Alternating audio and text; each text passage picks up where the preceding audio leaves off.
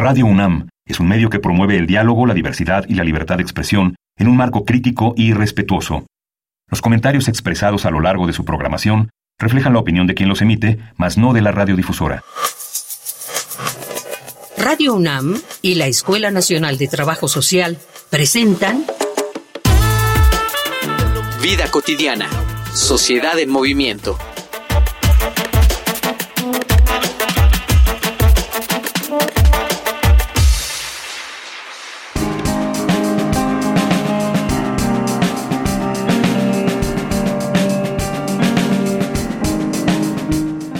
Viernes, viernes de vida cotidiana, sociedad en movimiento. Al comienzo de un año, díganme, si no, todas y todos pues empezamos a hablar, ¿no? De nuestros propósitos, de nuestros sueños, de las metas a alcanzar. Hoy vamos por más. Hoy vamos no solamente a hablar de propósitos en lo inmediato en este año, hoy queremos hablar de proyecto de vida. Soy Ángeles Casillas, vale la pena la temática, quédense con nosotros y escuchen las redes oficiales del programa. Facebook, Escuela Nacional de Trabajo Social, ENTS, UNAM. Twitter, arroba ENTS, UNAM Oficial. Instagram, ENTS, UNAM Oficial.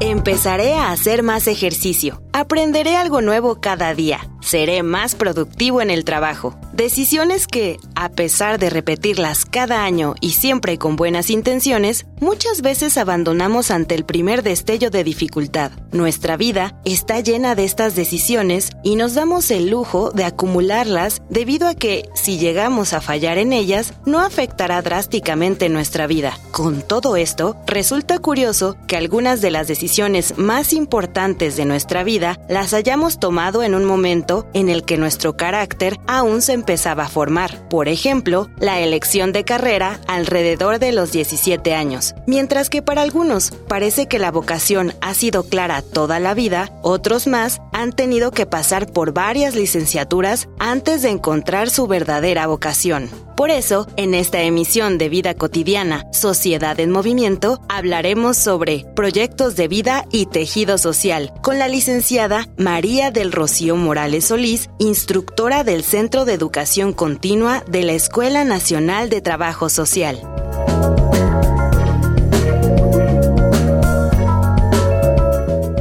Muchísimo gusto recibir a una colega que además se ha especializado en este tema. Está con nosotros Rocío Morales. Rocío, bienvenida al programa. ¿Cómo Gracias, estás? muy bien, contenta y agradecida por esta oportunidad. Nosotros más por tenerte aquí en este tema que, que siempre genera para todos grandes expectativas. Creo que sería importante empezar con qué entendemos, qué es un proyecto de vida, qué lo diferencia de, de cuando hablamos solamente de propósitos o de sueños. Así es, fíjate que es muy interesante este planteamiento. Un, un proyecto es un instrumento en el que se incorpora toda la información que surge a partir de un envisionamiento, es decir, de una, una ida hacia el futuro y ubicar cómo te quieres encontrar en los diferentes ámbitos de tu vida. Y entonces una vez que visualizas cómo te quieres ver, cómo te quieres sentir en esa dimensión del futuro, entonces regresas al presente y comienzas a plantear cómo lo quieres, eh, cómo, cómo es que vas a, a llegar a, a, ese punto B. Estás en, en, el, en, el, estado en el que te encuentras Ajá.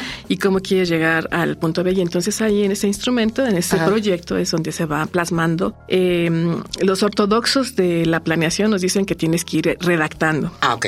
Pero hoy se sabe que no nada más es eh, ir redactando la información de cómo te quieres ver, también se vale que puedas envisionar y generes una imagen uh -huh. en, tu, en tu mente y para las personas visuales, que según los neurolingüistas es el 50% de la población humana, entonces con que hagas este envisionamiento y haga, haya una fotografía de cómo te quieres ver, ese es el timón que te hace ubicar en el punto de, de en donde estás, el punto de arranque, el punto A, y te hace ver también el punto B, que es el punto de llegada. Claro, esta fotografía que tú, que tú nos señalas que todos tenemos una imagen, ¿no? A futuro. Acuérdate, los visuales, más los visuales. Más los visuales. Uh -huh. Tú, sí. en tu experiencia, eh, a pesar de lo que puedan decir otros teóricos, ¿recomiendas que sea un instrumento por escrito, que quede la evidencia de cómo organizamos nuestras ideas para que esto suceda? Los especialistas de hoy dicen que justamente esto ha generado una resistencia.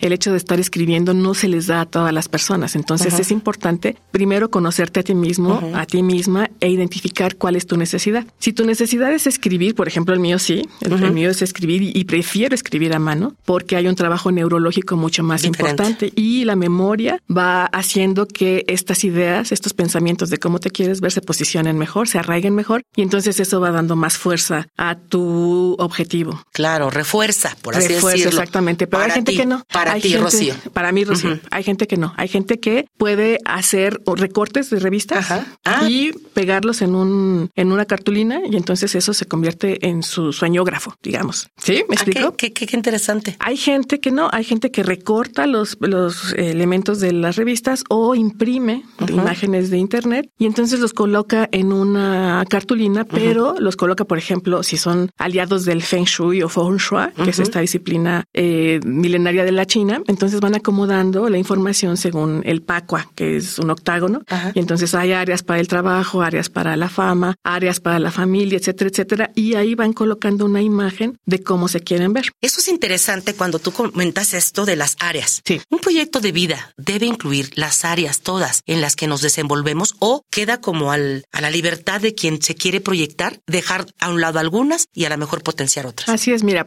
lo, lo, lo que se sugiere en un principio es que la gente vaya iniciando con elementos básicos. Entonces puedes decirle uno o dos objetivos por año. Entonces ve probando cómo te va funcionando, si funciona escribir, si funciona una imagen, si funciona solamente in- envisionar y sentir, o si tienes que estarte eh, grabando, por ejemplo, hay gente que se graba lo que quiere lograr y se va escuchando. Es, es encontrar por dónde entra la información a tu cerebro y entonces va dando dirección a tus esfuerzos. Esa es la clave. Claro. Otro mito que tú nos comentabas, no siempre tiene que ser escrito. Otro mito, temporalidad. Siempre Sí. pensamos, híjole, un proyecto de vida me va a tener que llevar a, a, a cinco, diez años. Así. Eh, no. No, bueno, pues, eh, pues, si vamos en la parte básica, o sea, los que van empezando, a lo mejor puedes hacer pe- pequeños espacios de un trimestre, Como cortes. un semestre, ya, y entonces ya después te vas al año. Entonces eh, hay que hacerlo amigable, porque si, si te lanzas así con un reto muy grande, entonces la gente siente ansiedad y esa ansiedad a veces hace que te paralices. Entonces lo mejor es, ¿qué te parece que hacemos un plan trimestral? Y entonces ya una vez que terminamos el trimestral, lo evaluamos y una vez que sintamos esa satisfacción de haber logrado lo que se consiguió, entonces nos vamos por el semestral y luego nos vamos por el anual. Los especialistas nos dicen, es importante que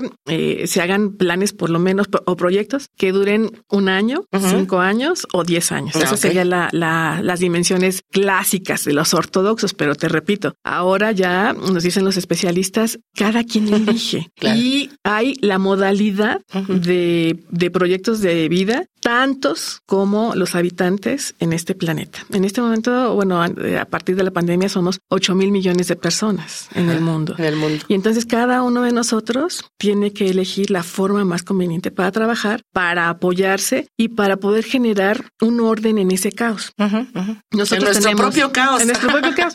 Nosotros estamos recibiendo, fíjate, la cantidad de, de estímulos que recibimos por segundo. Sí. Nuestro cerebro puede estar recibiendo 20 seguido de 15 ceros de estímulos cerebrales. Impresionante. Y entonces todos esos estímulos pueden jalar tu atención. Claro. Todos esos estilos puede- estímulos pueden jalar tu energía. Pero si tú haces tu plan, entonces sabes en dónde estás y a dónde quieres llegar. Y entonces vas a ir discriminando qué no, qué no, qué no. Y entonces vas direccionando tus esfuerzos hasta llegar al punto B. Vamos a seguir platicando del tema, pero antes vamos a abonar con algunos datos sobre los diferentes y múltiples beneficios que tiene el que nosotros podamos apostar a hacer un diseño de un proyecto de vida. Escuchemos una infografía social. Infografía social.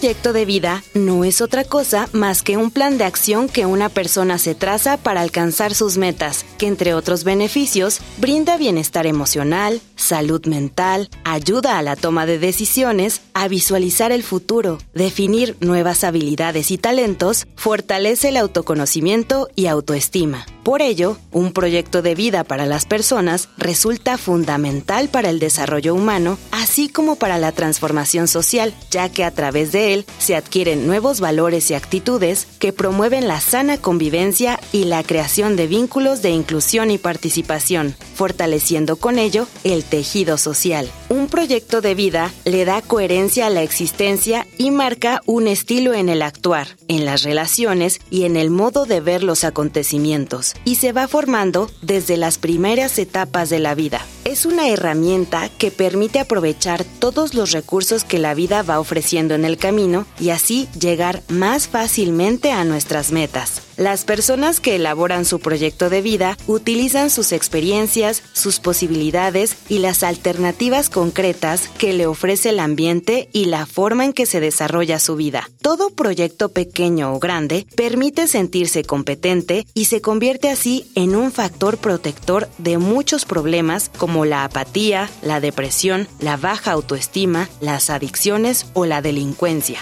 Sin embargo, hay que recordar que cada proyecto de vida es completamente personal y por eso hay metas de vida tan distintas. Lo fundamental es que se tenga claro que ese objetivo para tu futuro te dará tranquilidad, bienestar y estabilidad. Es importante hacer una pausa y reflexionar sobre las decisiones que definitivamente impactarán en nuestro futuro, como un ejercicio de previsión y autovaloración.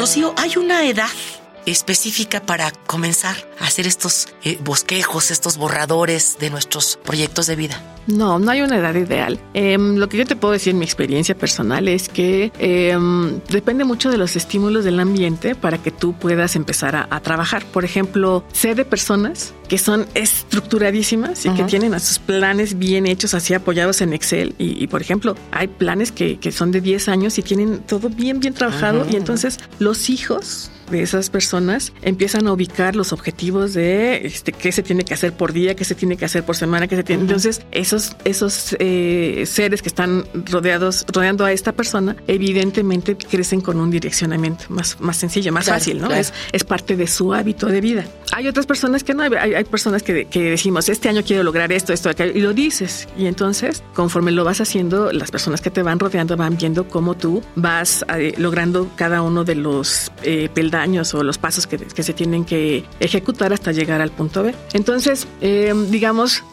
esas serían personas más, más que, que, tienen más amigable este esquema del plan de vida.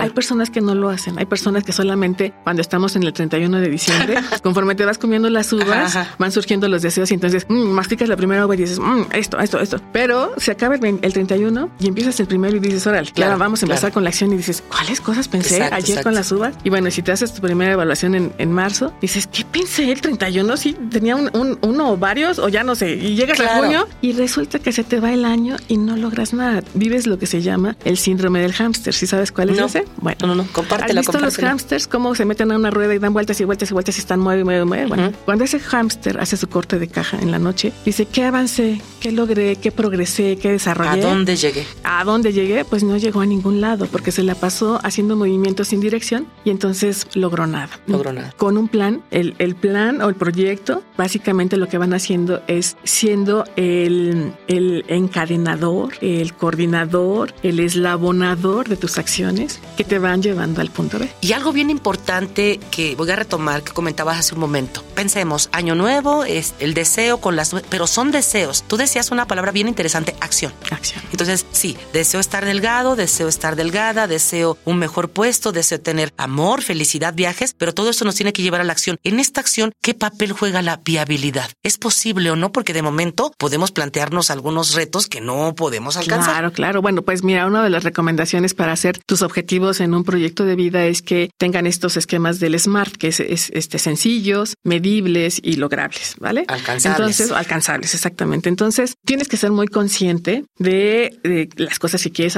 lograr. Por ejemplo, hay gente que, hoy dice yo quiero ser presidente de la nación, pero ni siquiera son líderes de un grupo, de la colonia, de, la escuela, ni nada. Entonces hay que empezar por el principio. Bien, no hay, no hay cosas así de, diametralmente este, opuestas que se puedan consolidar. Entonces, lo que tienes que hacer es decirle, bueno, para que tú llegues a esa posición necesitas empezar por el principio y el principio es incorpórate a una agrupación y entonces ahí con esa agrupación ve logrando objetivos. Claro. Y entonces ve destacando por tu capacidad de liderazgo, por tu eh, capacidad para integrar equipos de trabajo y para consolidar objetivos que beneficien. Y entonces ahí te vas, me explico, pero siempre tienes que vincularlo a la acción. Cuando tú nada más mencionas así tus propósitos o cuando manejas tus sueños, la diferencia de eso con el proyecto es las fechas. Tú cuando estás redactando tu objetivo vas a empezar a, explicar qué es lo que quieres, entonces empiezas a describir. Ahí se recomienda que tus verbos sean muy, muy eh, eh, consistentes, o sea, que no, no, divagues, que no sean ambiguos, muy consistentes. Muy entonces, en el sentido precisos, de, precisos. Precisos. Por ejemplo, si tú dices, voy a buscar trabajo en este año 2024, bueno, pues tu cerebro recibe la instrucción y solamente vas a buscar. Y te la vas a pasar buscando, porque ese es el objetivo. es muy diferente a voy a consolidarme en un puesto de trabajo. Sí, entonces la redacción es consolidarme en un, en un puesto de trabajo. Entonces ahí va, la situación. Y luego, cuando ponen las metas, entonces tú dices, bueno, pues voy a darme tres meses de, para las entrevistas, ¿verdad? Esperemos que en el primer trimestre se logre. Y entonces voy a evaluarme en marzo, el 30 de marzo. Entonces haces tu evaluación. Ahí eh, eh, difieren los sueños, porque los sueños, van, los dejas al aire, este, ver cuándo se pueden lograr, pero los objetivos no. Los objetivos están amarrados a fechas. Y tú sabes y acciones. Que, fechas y acciones, claro. Y tú sabes que si te propusiste hoy que en el primer trimestre ibas a consolidarte, estamos en 30, ya tienes, entonces tienes palomita. Claro. Y entonces te voy a platicar lo que pasa con el cerebro humano cuando tú logras lo que te propusiste. En cuanto tú te evalúas, te autoevalúas, hay eh, un mecanismo que reconoce el cerebro que tú estabas en un punto de arranque y luego ya estás en el punto de, de, logro, que es el punto B. Y entonces, cuando el cerebro capta esta situación, da la instrucción a las glándulas para que se segreguen de 6 a 8 neurotransmisores de placer. A esto yo le llamo satisfacción. El elixir del éxito. Exactamente. Ah, se siente una satisfacción tan enorme, tan, tan enorme, que eh, fíjate, un neurotransmisor hace sentirte bien tres horas. Cuando son seis, cuando son ocho, es un éxtasis allá adentro. Y entonces los especialistas nos dicen que esta sustancia corre por tu torrente sanguíneo y las células del cuerpo las van succionando. Y lo que pasa con las células es que se hacen adictas a quieren esta más, satisfacción. Quieren más. Y entonces dicen, perfecto, te propusiste que en el primer trimestre lo lograste, ¿qué sigue? Voy por otra. Entonces a esto se le llama motivación e, intrínseca que va a estar haciendo que te salgas de tu zona conocida y te vayas a la zona de aprendizaje y entonces estés en constante dinámica buscando objetivos, retos y también problemas. Los problemas básicamente se llama a la brecha que está entre el punto A y el punto B. Entonces la gente que progresa es la que más problemas tiene. Claro, claro. Qué interesante. ¿Y, y cuántas aristas pueden estar presentes en un proyecto de vida? Pensamos que solamente eran los deseos. Vamos a escuchar a personas eh, a quienes le preguntamos cómo cómo han planeado, cómo viven, si es que lo han hecho su proyecto de vida. Vamos a nuestro bonito segmento de Voces en Movimiento. Voces en Movimiento. Hola, mi nombre es Jorge Ramón Pino Bocanegra. Terminé la licenciatura en Sociología y publiqué mi primer libro de poesía. Pues normalmente cuando me planteo algo nuevo en, inicios de año, pues siempre procuro el lograr terminarlos, aunque hay veces que no se puede pero generalmente creo que sí, las cosas que me he planteado de hacer, sí las he logrado. Una de mis propuestas de año, del año pasado fue el estar mejor de salud y la manera en la que lo encontré fue entrenando boxeo y a partir de eso he, he logrado bajar 25 kilos, también lograr terminar todos los trámites de mi licenciatura que son bastante pesados y y tardados, pero al final se pudo, al final se pudo con, con disciplina y, paciencia. Creo que eso es lo que, lo que yo tomo en cuenta y, el perseverar. Yo soy Alicia Navarro, soy licenciada en psicología clínica y tengo 36 años. La forma en la que creo que es importante para alcanzar metas y cumplir proyectos es realmente ver las herramientas que uno tiene reales, ser objetivos, ver que se tiene en tiempo, en espacio, en dinero. Y la otra es ver esta parte que tiene uno adentro de decir realmente esto me llama para poderle dedicar realmente ese llamado que uno siente por querer hacer las cosas y tener de ahí el entusiasmo y las ganas. Porque a veces queremos metas que las hacemos pensando en las demás personas. Entonces cuando se hace así, dejando nuestro verdadero sentir, entonces es más difícil alcanzar la meta porque nos falta esa motivación personal.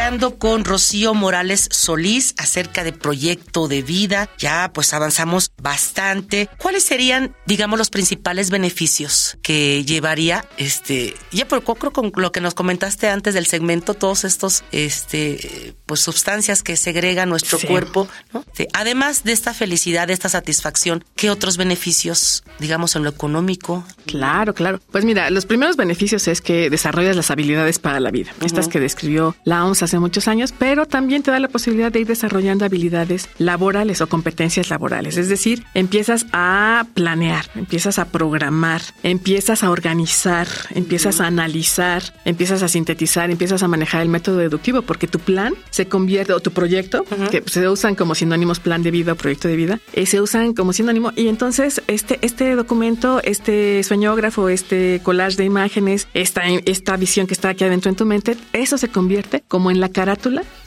de el rompecabezas. Claro. Tu guía, tu pauta. Y entonces, el primer elemento que hay para las personas es cuando existe este documento, cuando existe este instrumento y tú de repente te, relajas o dejas de ser constante o, quieres descansar más de, lo debido, tu cerebro empieza a decirte, ¿de veras? ¿De veras vas a dejar de trabajar? Y entonces ahí viene la motivación intrínseca que es la mejor.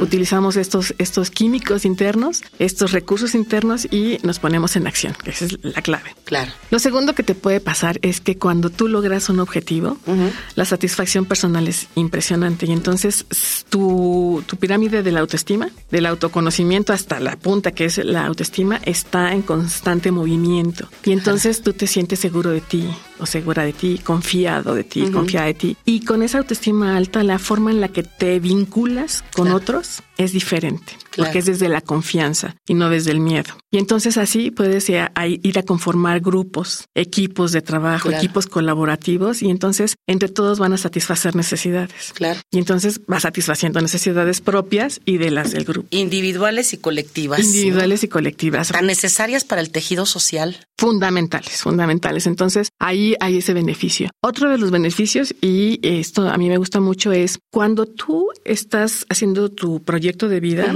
mandas la información al lóbulo prefrontal y ahí es donde están las neuronas más empoderadas de los seres humanos. Entonces aquí están las neuronas que tienen muchos estímulos, que tienen muchos elementos, mucha información y entonces aquí tú le, tú le haces preguntas a esta parte del cerebro y él te va a decir, ah, se hace así, se hace asado, pon aquí, pon acá. Entonces, lo más maravilloso que se ha descubierto es que cuando tú estás trabajando con la corteza prefrontal, te la pasas construyendo y no destruyes.